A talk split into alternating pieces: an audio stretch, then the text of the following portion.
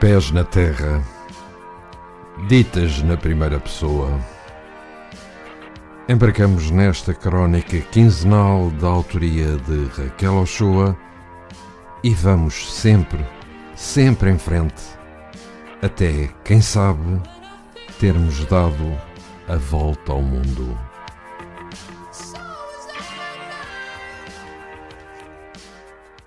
Olá, eu sou a Raquel Ochoa e estou aqui a ler as crónicas Pés na Terra para a Rádio Lisboa. Há 15 dias andamos pela aldeia de Difere e hoje, como ficou no fim da última crónica, como ficou prometido, hoje vamos embarcar no Delta Cine de Salume e ver o que é que por lá se avista. Venham comigo. Pessoas na praia olhavam-nos com a esperança de que a viagem corresse bem. Quanto tempo demoraria a voltar a ver aquela praia-porto a desaparecer aos poucos da minha vista? Quantos sítios do mundo não voltarei a tocar e, mesmo assim, nunca conseguirei esquecer?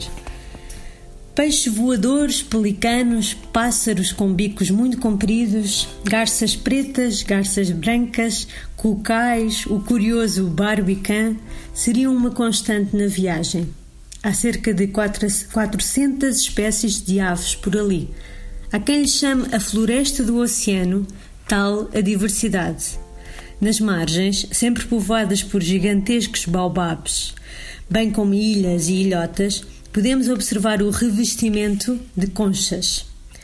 Só vi dois barcos de pescadores. Mais comum eram as pessoas a apanhar mariscos, marisco, raspando na areia com os seus trajes coloridos ou enfiadas dentro de água até à cintura. Mais de 100 mil pessoas dependem deste ecossistema. A passarada faz valer a pena o passeio, mas há muito mais. As hienas, com orelhas arrebitadas, tentando compreender a passagem de um barco e assegurando-se até ao final de que, de que, se, de que se afasta mesmo, surgem aqui e ali. O vento resolveu então desaparecer por completo e o azul do delta fixou-se no tom prometido pelas fotografias. O motor fazia um barulho suportável, apenas o bate-bate mecânico que permitia acreditar que não estávamos à deriva no delta do Cine Salom. Puxei o cabelo para trás e amarrei-o para não me incomodar, mas a necessidade de chapéu surgiu logo de seguida. Tinha tantas músicas na minha cabeça, um vendaval de canções. Correspondiam às correntes de ar que aquele delta canalizava, entrando e saindo, afrouxando ou aumentando a felicidade surgiram os mangais.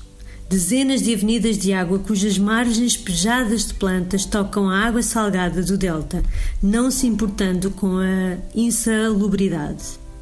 Não há dúvida de que o azul marinho e o verde dos mangais se vão entranhando um no outro e nos dão um espetáculo único da vida natural. A vegetação não tem mais de metro e meio de altura, mas forma uma autêntica floresta onde procriam, se desenvolvem intrigam e escondem hienas, pelicanos, espécies diferentes de moluscos, além de peixes, peixes e tartarugas. O rapaz que contratámos falava francês modestamente e não se esforçava, nem sequer tinha obrigação, por ser guia turístico, mas sabia muito bem quais eram os ex-libris do seu delta e com uma mão no manipulo do motor e outra apontando as aves, diminuía a velocidade da piroga e afirmava o nome do ponto de interesse.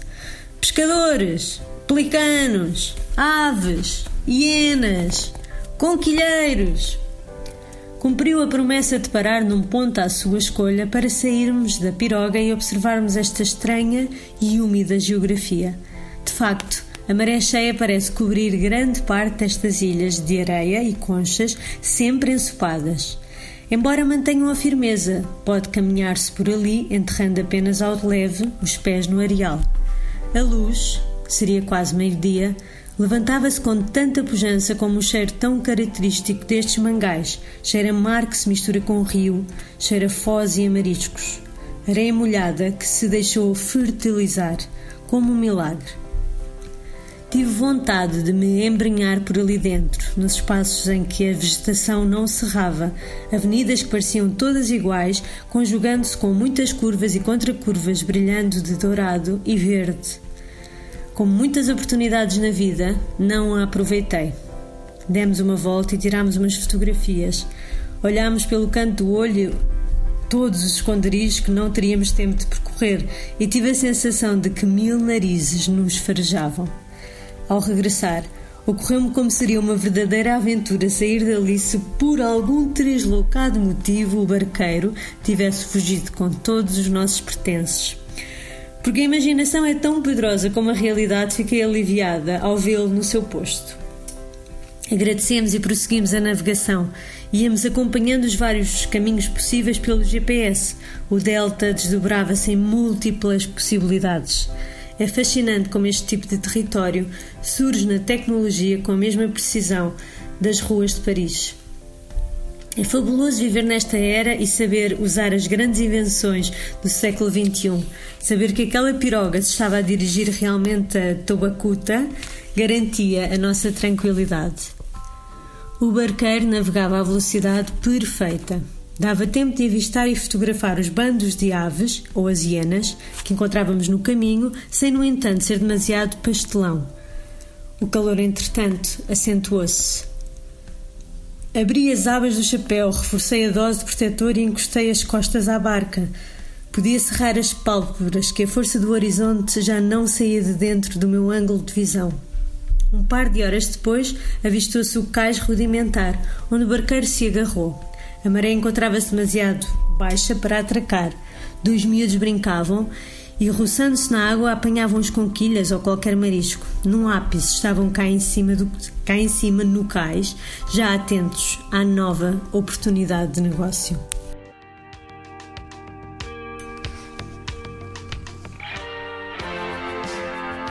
Pés na terra ditas na primeira pessoa. Embarcamos nesta crónica quinzenal da autoria de Raquel Ochoa e vamos sempre, sempre em frente, até, quem sabe, termos dado a volta ao mundo.